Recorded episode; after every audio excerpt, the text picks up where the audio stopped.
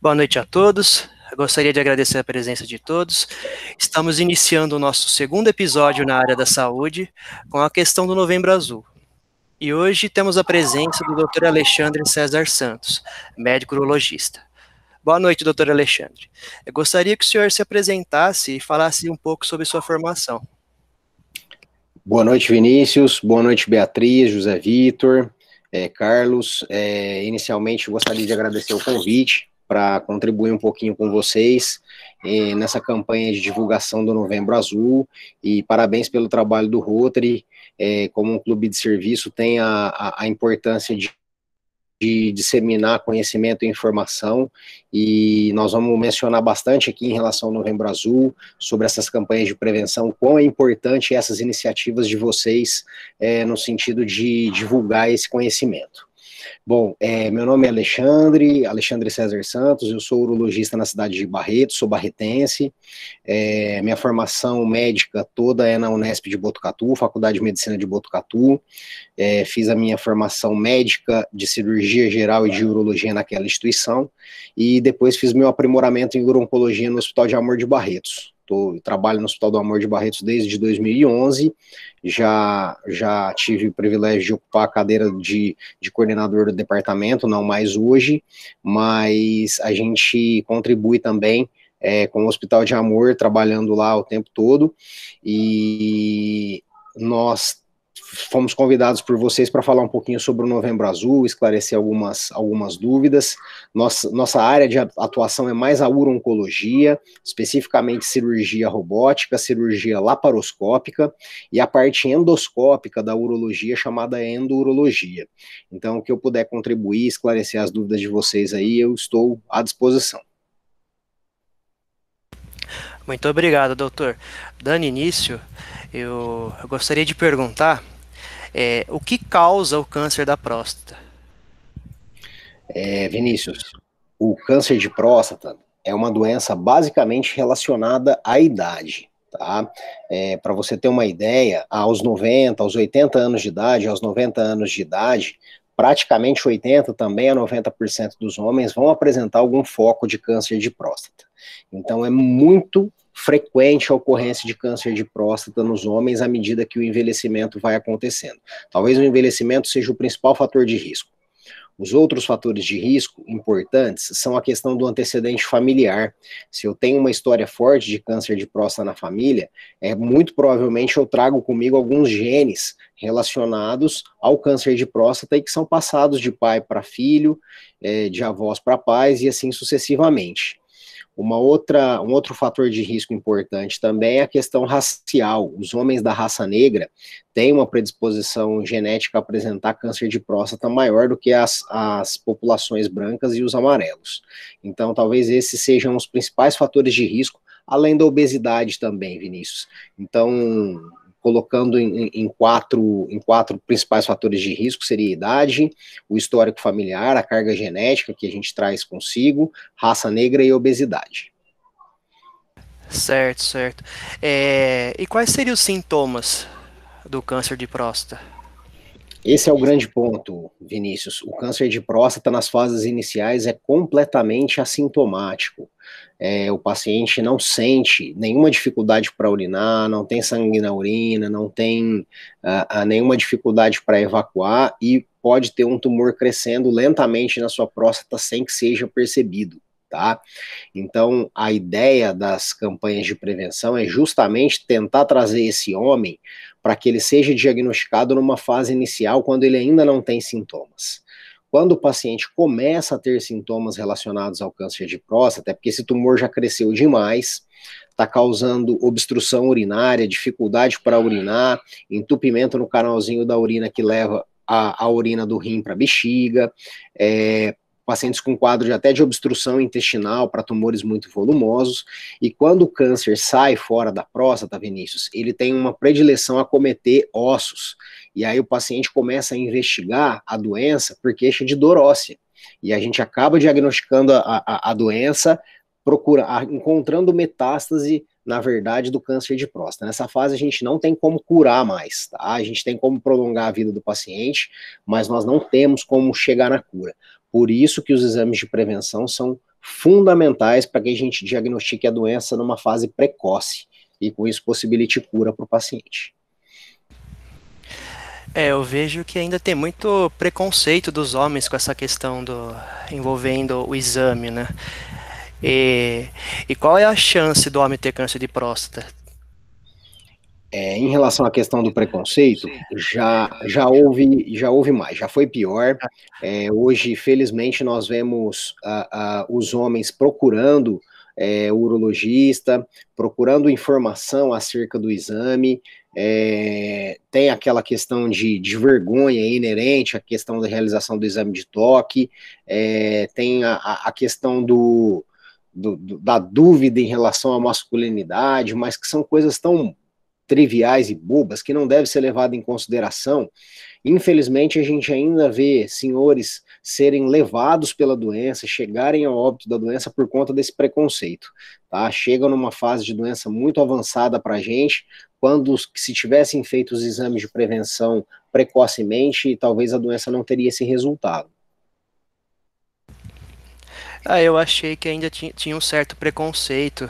Apesar que alguns senhores de idade ainda têm esse certo preconceito com o exame, né? Eles, andam, eles reclamam bastante, né? Como que é feito, né? É, sim, é, algumas pessoas têm, mas às vezes por desconhecimento, Vinícius. Nós temos inúmeros argumentos para a realização do exame de toque.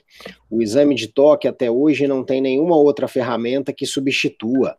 O PSA não substitui o exame de sangue, nós vamos falar um pouquinho mais para frente, ele não substitui o exame de toque. O exame de toque é possível que a gente faça de um jeito com cuidado, é, se, deixando o paciente o menos constrangido possível, mas ele é fundamental, Vinícius, pelo seguinte: 80% dos cânceres surgem numa região da próstata que a gente consegue alcançar pelo dedo, que é a tal da zona periférica. Tá? O segundo argumento é que você pode ter um, um, homem com valor de PSA normal, um em cada cinco homens com câncer de próstata vão ter o exame de PSA normal e vai ter câncer de próstata. E o toque ajuda a gente justamente a tocar e pegar essa doença. Outra coisa, tumores que são tocáveis, aqueles tumores que a gente sente no dedo, geralmente têm um caráter mais agressivo e precisam ter, ser tratados de forma agressiva também.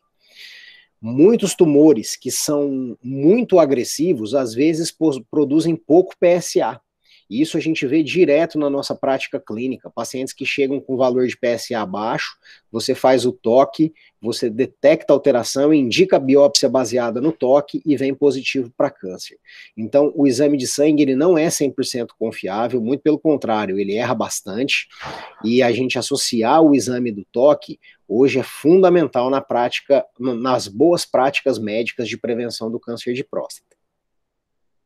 Certo. É nessa questão de prevenção, é, entrando na questão de tratamento, qual que seria o tratamento indicado para o câncer de próstata quando ele é indicado precocemente? Quando é... ele é identificado? Perfeito, Vinícius. O tratamento do câncer de próstata, pessoal, depende de uma série de fatores. O, o, talvez o fator mais importante é o quão agressivo o tumor é. Tá? Nós temos a, a, grosso modo, a classificação do tumor de próstata em cinco fases. Aquele tumor que seria o mais bonzinho, que a gente considera o ISUP 1, o intermediário, que seria o ISUP 2, é, o intermediário desfavorável, que seria o ISUP 3, e os agressivos 4 e 5. Tá? É, isso, esse fator de risco, essa agressividade tumoral é muito levada em consideração na decisão do tratamento, mas não só ela isoladamente eu preciso ter uma estimativa da expectativa de vida desse paciente, preciso saber se esse paciente tem muitas comorbidades ou não, se é um paciente que já é cometido por outras doenças ou não, preciso saber se esse paciente tem sintomas urinários relacionados ao câncer de próstata, se esse paciente é importante para ele, manutenção de potência sexual não é. é. Então, assim, tudo isso interfere na, na decisão do tratamento. Hoje o tratamento do câncer de próstata ele está dentro do contexto de medicina personalizada. Então não tem uma regra para todo paciente. Eu ofereço, por exemplo, nos estágios iniciais, é, cirurgia ou radioterapia para alguns pacientes, mas posso oferecer até vigilância. Alguns tumores não são agressivos. Eu posso simplesmente acompanhar esse paciente sem tratar a doença e de forma bastante segura. Então, o tratamento ele tem que ser personalizado para cada paciente. Mas de maneira geral, quando a gente detecta na fase inicial da doença, ou o paciente vai ser oferecido para ele cirurgia para remoção da próstata, ou radioterapia, ou é, se, se o tumor permitir, até a vigilância ativa, tá? Certo. Muito obrigado. O, o doutor Alexandre, é, é, até em questão dessa. É, boa noite também, né? Me chamo José Vitor, faço parte do Rotaract Clube de Itaquaritinga aqui junto com o pessoal.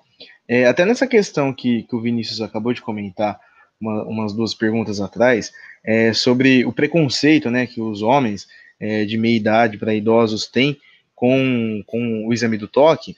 É, qual, na, na, sua perspectiva, na sua, na sua opinião, qual seria o melhor jeito de nós, jovens, a gente é, divulgar o Novembro Azul, não só no mês de novembro, mas é, divulgar durante todo o ano, é, como já vem sido o Outubro Rosa também, que, pelo menos pela minha perspectiva, eu acho que as mulheres aderiram muito mais à, à questão do Outubro Rosa, né, de fazer o exame de câncer de mama, é, para os homens de meia idade e os, os idosos, como que a gente deveria abordar e explicar a importância sobre o exame do toque e sobre a prevenção do, do câncer de próstata?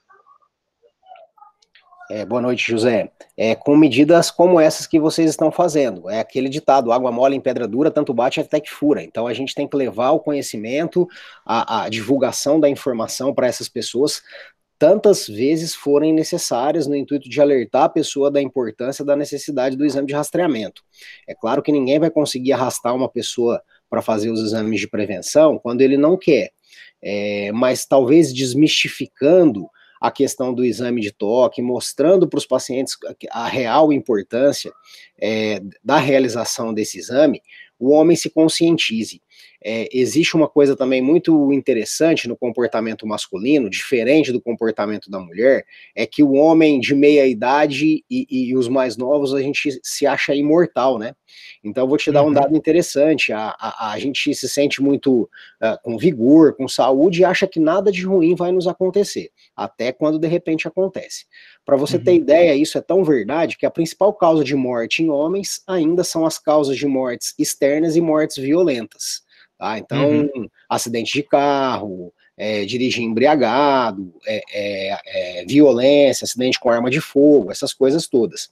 Então, talvez, se a gente chegar e orientar esses pacientes que viver bem, viver de forma saudável, é, é necessário a realização de exames de prevenção, não só de próstata, mas de outras, é, outros problemas de saúde que eventualmente nos acometam, talvez se a gente falar bastante, essa pessoa cria a, a, a intenção, ela se motive e vá buscar o, os seus exames de prevenção. Eu acho que nós temos que difundir bastante a informação.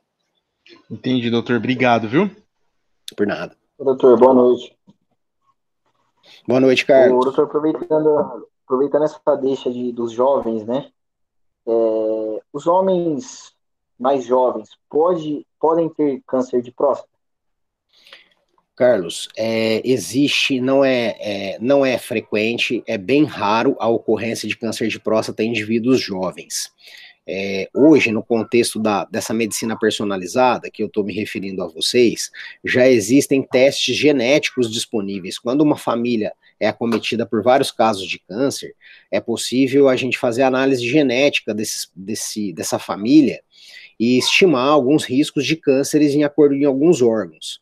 Então, eventualmente, um paciente que tem um gene específico, um BRCA2 mutado, esse paciente vai ser recomendado a ele começar seus exames de rastreamento por volta dos 40 anos de idade.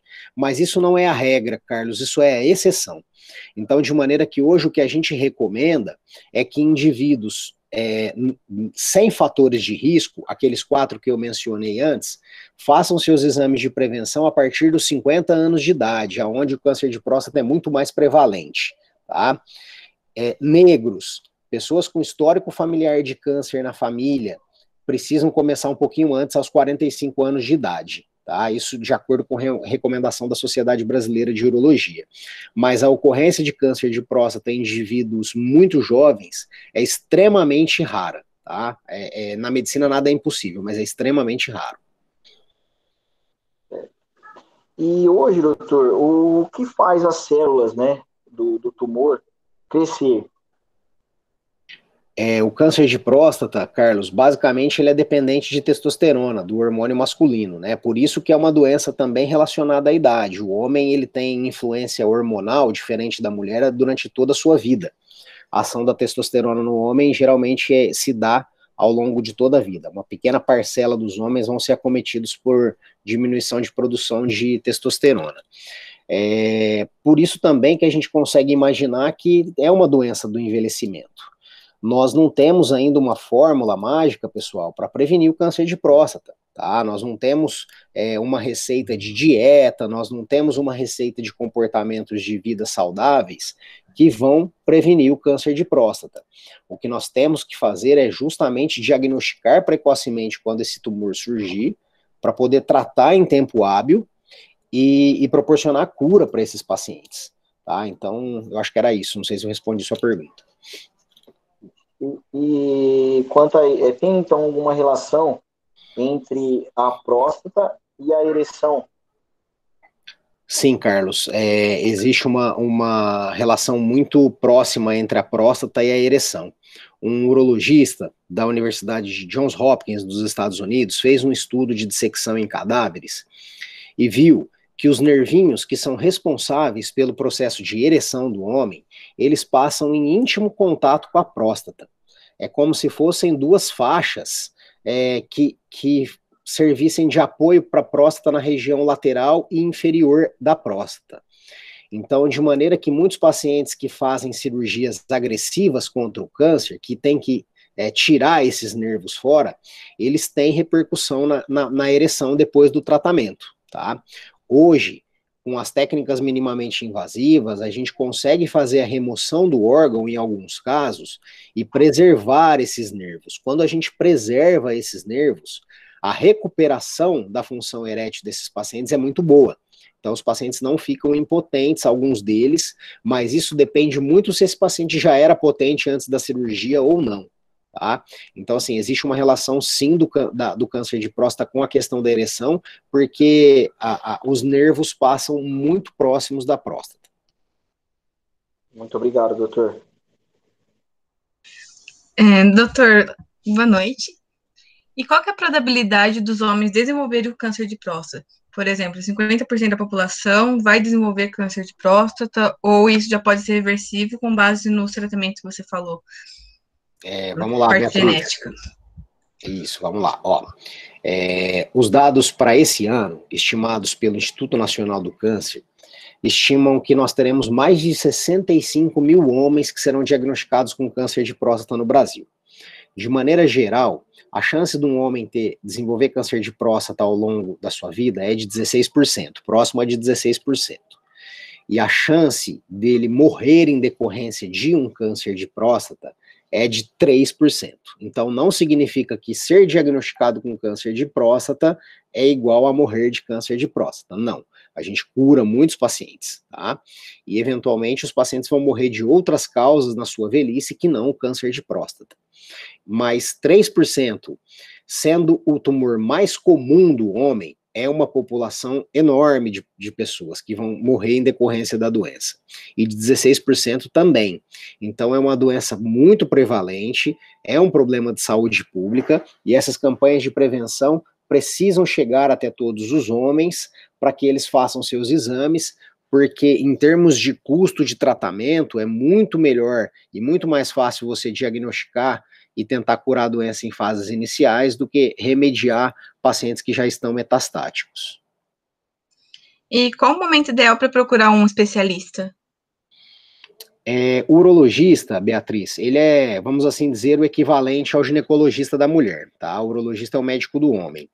E hoje a gente vê muitos pacientes jovens chegando para a gente, já interessados em fazer seus exames de prevenção, até de próstata, e às vezes chegam numa idade tão jovem que não tem indicação de você fazer PSA e toque nesses pacientes. Mas a gente acaba focando em outros problemas de saúde desse, desses jovens. É, muitos pacientes têm queixas de problemas sexuais, seja de ejaculação precoce, isso é, é, muito frequente na população masculina, e talvez criar esse vínculo com o urologista seja muito interessante desde as das idades mais, mais iniciais. Mas como eu mencionei anteriormente, especificamente para o câncer de próstata, os homens devem iniciar a procurar o urologista para fazer o exame de próstata a partir dos 50 anos na população geral, e os 45 anos, os os homens de raça negra que têm um histórico familiar positivo na família para câncer de próstata. Apesar do câncer ser genético, tem como prevenir através de alimentação ou é apenas um mito? É, Beatriz, muitos estudos foram feitos em relação ao papel da alimentação na prevenção do câncer de próstata. É, não, mas é, é, é na verdade, a, o desenvolvimento do câncer, pessoal, ele é multifatorial, ele depende de várias coisas, influência do meio, nossa carga genética. É, alguns trabalhos viram os benefícios de alimentos é, é, como, por exemplo, tomate, o tomate em molho, ou alimentos ricos em selênio, derivados da, que vêm da castanha é, e, e das nozes, que poderiam ter algum papel no sentido de prevenir o câncer de próstata.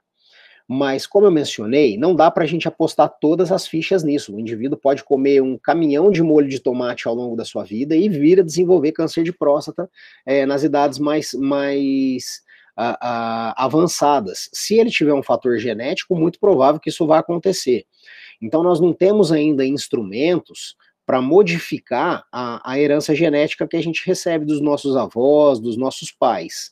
Então, não dá para postar todas nossas, as nossas fichas numa alimentação saudável para prevenir o câncer. A alimentação saudável, ela é fundamental para prevenir doenças cardiovasculares, tá? É, isso a gente sabe perfeitamente é, evitar obesidade, evitar abuso de sal, que leva à hipertensão arterial, pacientes diabéticos. Então, uma alimentação saudável, ela é a base para boa saúde, mas ela não tem o potencial isoladamente de evitar muitos tipos de câncer, não. Ô, doutor Alexandre, é, após o, o, exame do toque, né, que o homem faz aí por volta de seus 50 anos, o exame sanguíneo que é o PSA, ele deve ser feito a, a partir de quanto tempo? É, todo ano deve ser feito, a partir de seis, todos, a cada seis meses, a cada dois anos? Como que funciona esse exame sanguíneo? É, José, a, o PSA e o TOC, eles têm que ser feitos a, a, de forma conjunta, tá? Então, assim, são os exames complementares. Então, a questão das faixas etárias que eu disse para vocês, ela, tanto para o TOC quanto para o PSA, é, eles são, são, eles têm que andar juntos os dois. E a periodicidade, é isso que é algo debatido entre as especialidades médicas. Se eu tenho um paciente que tem um PSA bem baixo, que eu fiz um exame de toque, nenhum risco para câncer de próstata, alguns admitem uma periodicidade até de dois em dois anos. Tá? Aqueles pacientes que já têm é, mais fator de risco, um histórico familiar positivo, valores de PSA um pouco mais altos, esses pacientes precisam de uma periodicidade menor de um em um ano, tá? Mas é um tempo suficiente, uma vez que você fez uma avaliação no paciente e tá tudo bem, é muito pouco provável que ele vá desenvolver no intervalo de um ano um câncer extremamente agressivo e que a gente perca o, o tempo de tratar esse paciente, entendeu? O câncer de próstata, diferente de câncer de pulmão, câncer de estômago, de pâncreas, de testículo, costuma ter um crescimento lento, não costuma ter um crescimento muito rápido e uma evolução muito rápida. Daí é, é, a gente advoga que é bem seguro esse intervalo de um em um ano. Entendi, doutor, obrigado. É, uma outra pergunta também, uma outra dúvida que eu tenho, é, o paciente foi identificado câncer de próstata. Além do, do, do tratamento, né, que o, o urologista daquele, daquele paciente, paciente irá passar, é, em casa e na sua rotina, ele tem algum outro tratamento paliativo é, em questão de alimentação, igual o senhor comentou, ou em alguma medicação também? É, José, uma vez que a gente diagnostica o paciente com câncer de próstata, nós precisamos fazer um levantamento desse paciente para saber como é que a doença está no corpo daquele, daquele indivíduo. É, com os exames de prevenção, a gente pega a doença localizada, só lá dentro da próstata.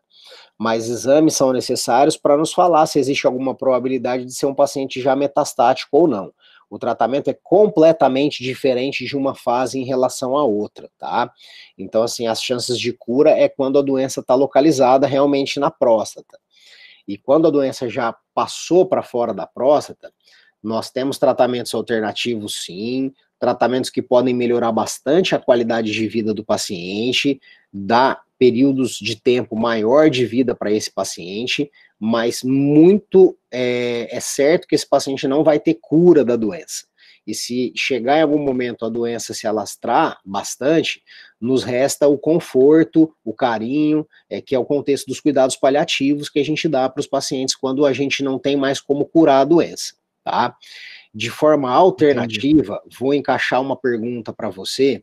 Existem muitas coisas baseadas na fé das pessoas que procuram é, é, outras formas alternativas de tratamento, seja espiritual, seja através de ervas, essas coisas. É, eu, pessoalmente, José, eu não desestimulo os pacientes em nada. Se o paciente quiser tentar uma, um, uma erva que o, o amigo a, a, referiu, nós não temos, eu não, se eu não tenho evidência na literatura e também não vai fazer mal para o paciente, eu recomendo. Eu só não posso falar para esse paciente abandonar o tratamento padrão, que é o que a gente confia, Sim. o tratamento médico, mas outras coisas ele pode fazer em casa, com dieta, uhum. com, com muitas outras coisas, entendeu? Uhum, entendi, doutor, obrigado. Doutor, é, eu gostaria de fazer umas perguntas. Você tinha mencionado na parte de cirurgia robótica, né? É, Para fazer a cirurgia robótica, ela é a cirurgia é bem precisa. É, tem alguma desvantagem? É, porque agora, como é tecnologia, né? Então acredito que vai estar muito mais a favor da gente, né? Mas tem alguma desvantagem de ser uma cirurgia robótica? Você pode explicar um pouco melhor para a gente? Porque eu acho que como é uma, é, como é, muitas pessoas ainda não estão descobrindo, né, sobre é, a cirurgia, e, porque agora são é, várias, vários tipos de cirurgia, né, para não ser tão é, apreensivo para o homem, né? Você poderia explicar melhor para a gente poder entender como que seria uma cirurgia robótica? É, sem dúvida, Victor. A, a, cirurgia robótica, pessoal, ela é uma derivação da cirurgia laparoscópica. Há tempos atrás, o pessoal pensou na possibilidade de fazer as cirurgias sem grandes cortes, fazendo pequenas incisões, colocando câmeras dentro do abdômen das pessoas e utilizando pinças para fazer o serviço que antes a gente fazia com cortes enormes. É, foi um avanço da, da, da, parte cirúrgica muito grande, mas foi um avanço gradual, porque isso exige muito, exigiu muito treinamento dos cirurgiões para desenvolver a mesma cirurgia por pequenas incisões através do treinamento da laparoscopia. E o robô, veio ajudar a gente muito nessa questão da cirurgia laparoscópica, porque literalmente é como se a gente colocasse a nossa mão dentro da barriga do paciente. A laparoscopia tem uma série de limitações em relação ao movimento das pinças, é uma cirurgia que exige muito mais é, é, treinamento e padronização, e o robô veio ajudar sobremaneira a cirurgia minimamente invasiva. É, com treinamento também, pessoal, o cirurgião senta num console, como se a gente fosse jogar um videogame, literalmente. literalmente. Um, um, e, e, a gente controla os movimentos dos braços do robô. Nós controlamos três braços do robô e mais a câmera. Mas mesmo assim, nós precisamos de um cirurgião auxiliar para aplicar clipes, aspirar um, um, eventualmente um derramamento de sangue, alguma coisa que possa acontecer. E a grande vantagem da cirurgia robótica, Vitor, é que ela nos dá, nos dá uma precisão de imagem espetacular. Nós conseguimos ter uma visão tridimensional dentro da barriga do paciente. A riqueza de detalhe anatômico que a cirurgia robótica nos dá é muito boa. As pinças são extremamente delicadas, o movimento que a gente faz é muito preciso, e isso certamente repercute para o paciente que tem benefício em ter uma cirurgia mais rápida, com sangramento menor. Nos casos em que a gente vai preservar aquele nervinho que eu disse para você, é, os pacientes têm uma boa recuperação da função sexual. É, como a gente faz uma cirurgia mais delicada, a taxa de recuperação da, do controle da, do xixi é muito boa, os pacientes tendem a, a ficar continentes mais precocemente, mas tem uma grande desvantagem, Vitor, custo. É uma tecnologia nova, é uma tecnologia extremamente cara, e às vezes esbarra na questão do, do custo para as pessoas. Muitas pessoas não podem pagar por essa tecnologia. Nós temos o privilégio de trabalhar em Barretos, aonde a, a diretoria do hospital tem uma política muito humana de proporcionar o melhor para os pacientes sem viés financeiro nenhum, então nós oferecemos em Barretos cirurgia robótica para os pacientes também, de forma gratuita, e talvez seja um dos poucos lugares que isso aconteça no país. Mas a, a, a grande realidade é que, por ser uma tecnologia cara, os convênios ainda não cobrem completamente o procedimento e tem acesso, infelizmente, a essa tecnologia de forma mais importante, infelizmente, quem tem condições de pagar. Olha, doutor, muito interessante, viu? Uh, tudo que você respondeu ficou muito mais claro, né? É, realmente, a, na, na, cirurgia robótica, deu até para entender que é bem mais tranquilo para o homem poder se sentir mais seguro de fazer essa cirurgia. Né? Não é aquela. Porque, querendo ou não, né? Todo homem tem aquela. Nossa, vou fazer uma cirurgia de próstata, né? Vou fazer o exame, né? Do, de próstata e tal, e aí, por um acaso, a pessoa descobre, e aí tem que fazer uma cirurgia, e pensa milhões de coisas, e realmente a única desvantagem é o valor. E nessa questão de valores, é, você acha que se enquadraria no SUS, né, a pessoa de, que não tem aquela renda acessível para isso, ela tem essa disponibilidade do SUS, e pelo Hospital de Barretos, é, é, é tem outros meios de conseguir essa cirurgia de graça? Como é que funciona? É, geralmente, essas novas tecnologias, Vitor, elas são oferecidas no SUS no nosso país no contexto de hospitais universitários e hospitais que fazem ensino e pesquisa. Então, você vai encontrar também essa cirurgia no contexto do SUS, no ICESP, no Instituto do Câncer de São Paulo, possivelmente no Instituto Nacional do Câncer no Rio de Janeiro, em hospitais universitários, tá? É, que acabam tendo um prejuízo, mas a, a, conseguem levantar receitas através de outras formas para custear o, o, o, o, equipamento. Ela ainda é muito cara porque, infelizmente, quem detém a patente é uma empresa só, tá? Mas possivelmente, em pouco tempo, talvez em dois a três anos, vai acontecer um, uma chuva de novas tecnologias robóticas no mercado. E quando isso acontecer, certamente o preço vai cair e essa tecnologia com certeza vai ficar mais acessível à população. Então a gente reza para que isso aconteça brevemente, para a gente ter condições de oferecer o melhor que a gente tem para os pacientes. Só uma coisa interessante também, Vitor, que não é a única opção de tratamento para o paciente com câncer de próstata. Então, assim, às vezes o pessoal fica muito focado na questão da cirurgia robótica. Existem colegas que fazem cirurgias abertas, ainda com corte, maravilhosas e que têm ótimos resultados e dão ótimos resultados para o seu paciente. Então, não é a tecnologia que faz o resultado da cirurgia, é o cirurgião que faz o resultado da, da, da, da cirurgia. Se você deixar o robô na mão de uma pessoa que não tem nenhuma habilidade em dominá-lo, ele provavelmente vai fazer arte, vai fazer coisas ruins com o paciente. Da mesma forma que se você colocar um paciente uh, e fizer uma cirurgia por corte, o cirurgião bem treinado pode fazer uma pequena incisão, preservar nervos, proporcionar uma ótima cirurgia para o paciente também é, e ter ótimos resultados. Então, a questão da escolha do cirurgião é muito mais importante do que a via que o paciente vai, vai ser operado, tá bom? Legal. E como você falou dessa questão, né, de ter o profissional correto para fazer isso, tem treinamento, vocês passam por treinamento, né? Tem curso específico para isso? Sim, Vitor. É, a medicina ela é uma, uma ciência que nós precisamos, a gente vai ficando melhor à medida que a gente vai envelhecendo nela, tá? É, e isso a gente precisa de treinamento contínuo o médico bom ele está sempre se atualizando, está sempre treinando, é, alerta as novas coisas que vão surgindo, as novas tecnologias. Nós temos também o privilégio aqui em Barretos de ter o IRCAD, é um centro de treinamento nessas cirurgias minimamente invasivas, laparoscópica e robótica, e nós recebemos é, é, médicos de toda a América Latina, do país e da América Latina, que buscam treinamento nessas técnicas de cirurgia. Tá? Então, é, é, aqui o médico desenvolve treinamento em porcos e com experts do, do, do, mundo todo, inclusive da França, dos Estados Unidos, e aprende com esses experts a fazer a cirurgia de um jeito muito seguro para o paciente. Então, não é simplesmente treinar no ser humano, a gente tem que treinar diversas vezes é, em, em porcos, em caixas pretas, para poder aplicar a melhor cirurgia possível para aquela pessoa. Ô, doutor, boa noite de novo. Obrigado, viu? Doutor, é, nessa corrida, a gente fala maluca, né? Quanto às vacinas aí do, do Covid-19, é, existe alguma vacina contra o câncer de próstata?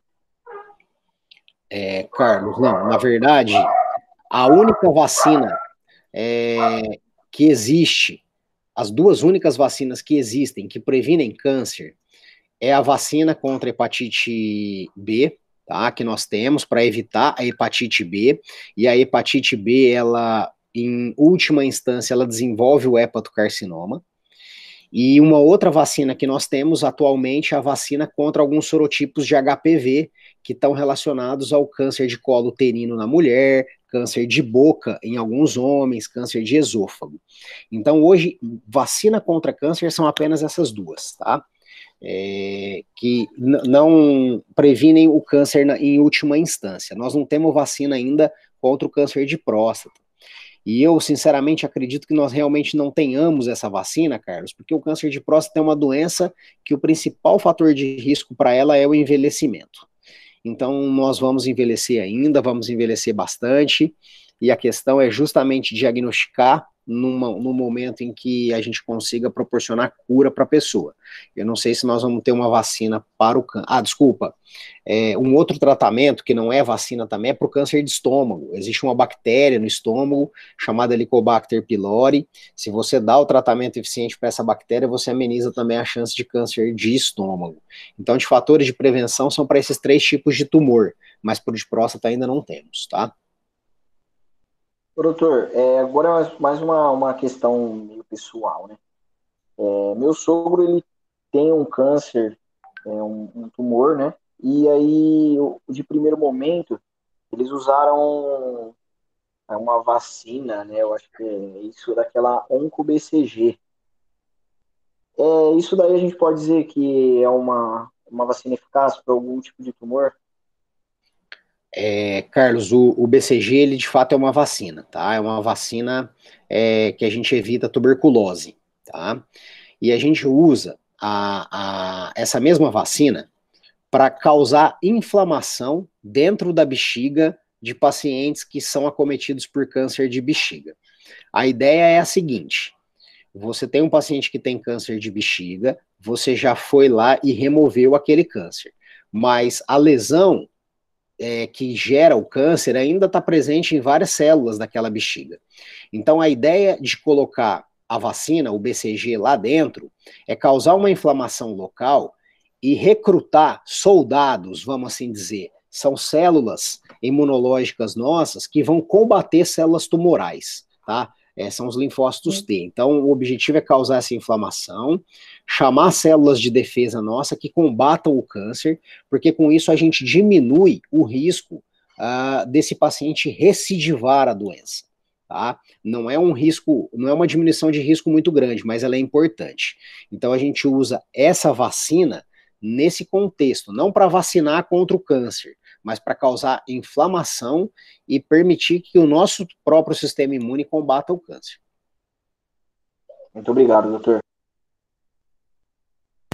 É, dando continuidade às, às perguntas, o senhor falou sobre a questão da cirurgia. O paciente, quando ele faz a cirurgia, logo após a cirurgia, ele teria que fazer algum tratamento complementar? É, Vinícius, isso depende bastante do que a gente vai encontrar na próstata que vai ser analisada quando a gente remove depois da cirurgia, tá? É, existem alguns fatores de risco que esse paciente pode apresentar que vão nos sugerir que a doença vai voltar no futuro, tá bom? É, se essa doença, se esse tumor na próstata, por exemplo, já começa a sair fora da próstata, Se é um tumor muito agressivo, o tal do Gleason 9, 10 que eu disse para vocês, Gleason 8, é, se o paciente já tem a vesícula seminal acometida, a chance desse tumor progredir no futuro é muito grande. De maneira que nós, nesses pacientes, a gente é, tem como consenso tratar de forma complementar com radioterapia, além da cirurgia. Mas são esses pacientes específicos que têm esses fatores de risco para que a doença progrida. Se o paciente não tem esses fatores de risco, nós oferecemos a cirurgia e o paciente evolui com PSA baixo, zerado depois da cirurgia, a gente só faz o acompanhamento desse paciente. E se um dia esse PSA subir, nós oferecemos tratamento complementar curativo para ele mais lá para frente. Tá? Então, cada paciente evolui de, um, de uma forma, tá bom? Certo, muito obrigado pela, pela resposta, doutor. É, dando continuidade, é, o senhor mencionou sobre metástase. É, o que, que, seria a sobrevida do paciente metastático? É, Vinícius, o, o, paciente metastático também tem várias fases da doença metastática no paciente. É, se, ele, se o paciente a gente consegue identificar apenas uma ou duas metástases, ou no máximo três no paciente, a gente pode tentar, além do tratamento sistêmico, que é feito com, com algumas medicações que estão no contexto de bloqueio hormonal, eu vou explicar um pouquinho mais para frente, a gente também pode tratar essas metástases com radioterapia, se forem metástases isoladas, tá? Se o paciente já tem um cenário muito mais avançado, doença em vários ossos do corpo, eventualmente pegando fígado ou algum outro órgão, é, a, a, a, o tratamento para cada uma dessas metástases já não é mais pensado. A gente pensa em dar um tratamento sistêmico para a doença ficar estável, controlada.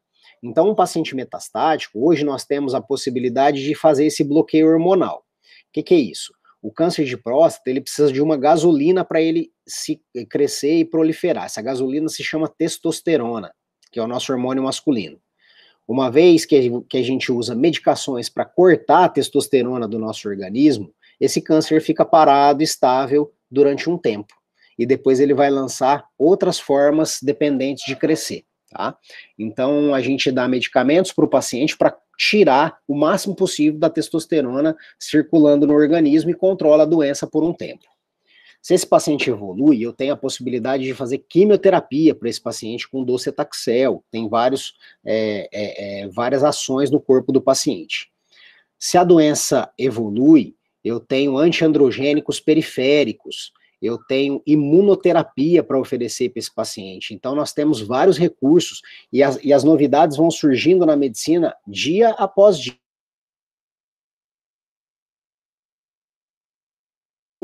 É, é, tentar dar mais tempo para esse paciente de vida com base nessas medicações, tá bom? Então a gente consegue dar mais tempo de vida e com qualidade de vida baseado nessas, nesses medicamentos.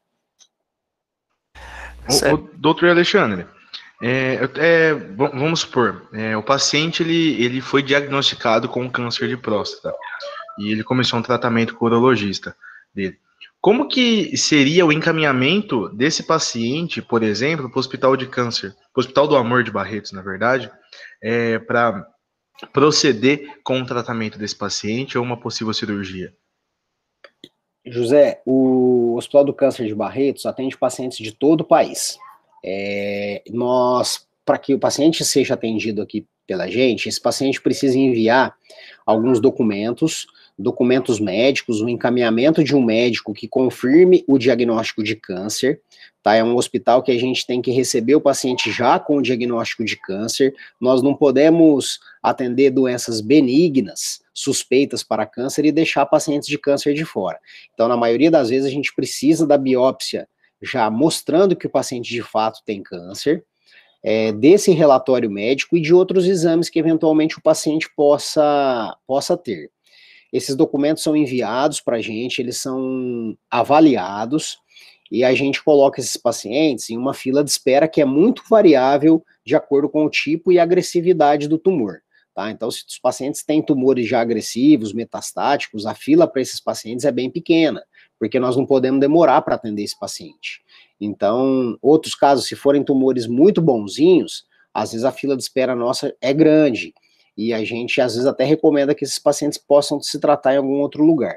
Mas o hospital é aberto, portas abertas para os pacientes do país inteiro. E uma vez que o paciente entre com a gente, nós vamos cuidar dele com o maior carinho, com o maior amor que a instituição sempre preconiza. Entendi, doutor. Obrigado. É, doutor, é, as nossas, nossas perguntas acabaram. É, teria alguma coisa a ser perguntado que a gente deixou passar batido que o senhor poderia mencionar? É, não, pessoal, eu acho que as perguntas que vocês fizeram deram um direcionamento bastante bacana para o nosso podcast.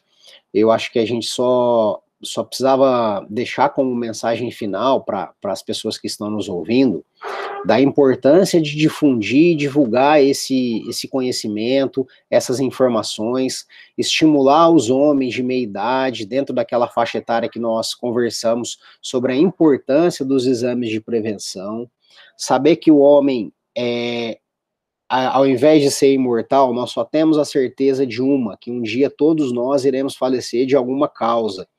Só que essa vida ela é muito bela, ela é bonita, ela precisa ser vivida. E aqueles que têm o privilégio de descobrir uma doença, que infelizmente pode acontecer com qualquer um de nós, em fases iniciais, vão se beneficiar e vão viver muito mais. Um preconceito bobo, um preconceito besta não deve ser, ser motivo para colocar sua vida em risco, tá?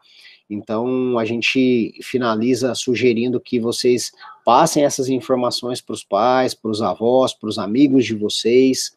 Vamos tentar divulgar esse podcast para o maior público possível que a gente conseguir e, e tentar passar a informação da importância do Novembro Azul e da importância dos exames de rastreamento do câncer de próstata. Muito obrigado, doutor. A gente fica muito agradecido pela presença do senhor. Muito obrigado por passar esse tempo conosco e, e sanar as nossas dúvidas. Tenha uma ótima noite. Eu que agradeço, pessoal. Muito obrigado a todos vocês. Parabéns pela iniciativa. Boa noite a todos. Boa noite, doutor Alexandre. Muito obrigado, viu? Boa noite, doutor Alexandre. Muito obrigado. Boa noite, doutor. Uma ótima semana para o senhor. Obrigado. Boa noite, pessoal.